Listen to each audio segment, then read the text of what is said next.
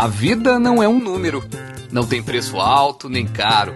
O número de mortes na pandemia é enorme, mas apesar disso, parece não sensibilizar para o isolamento.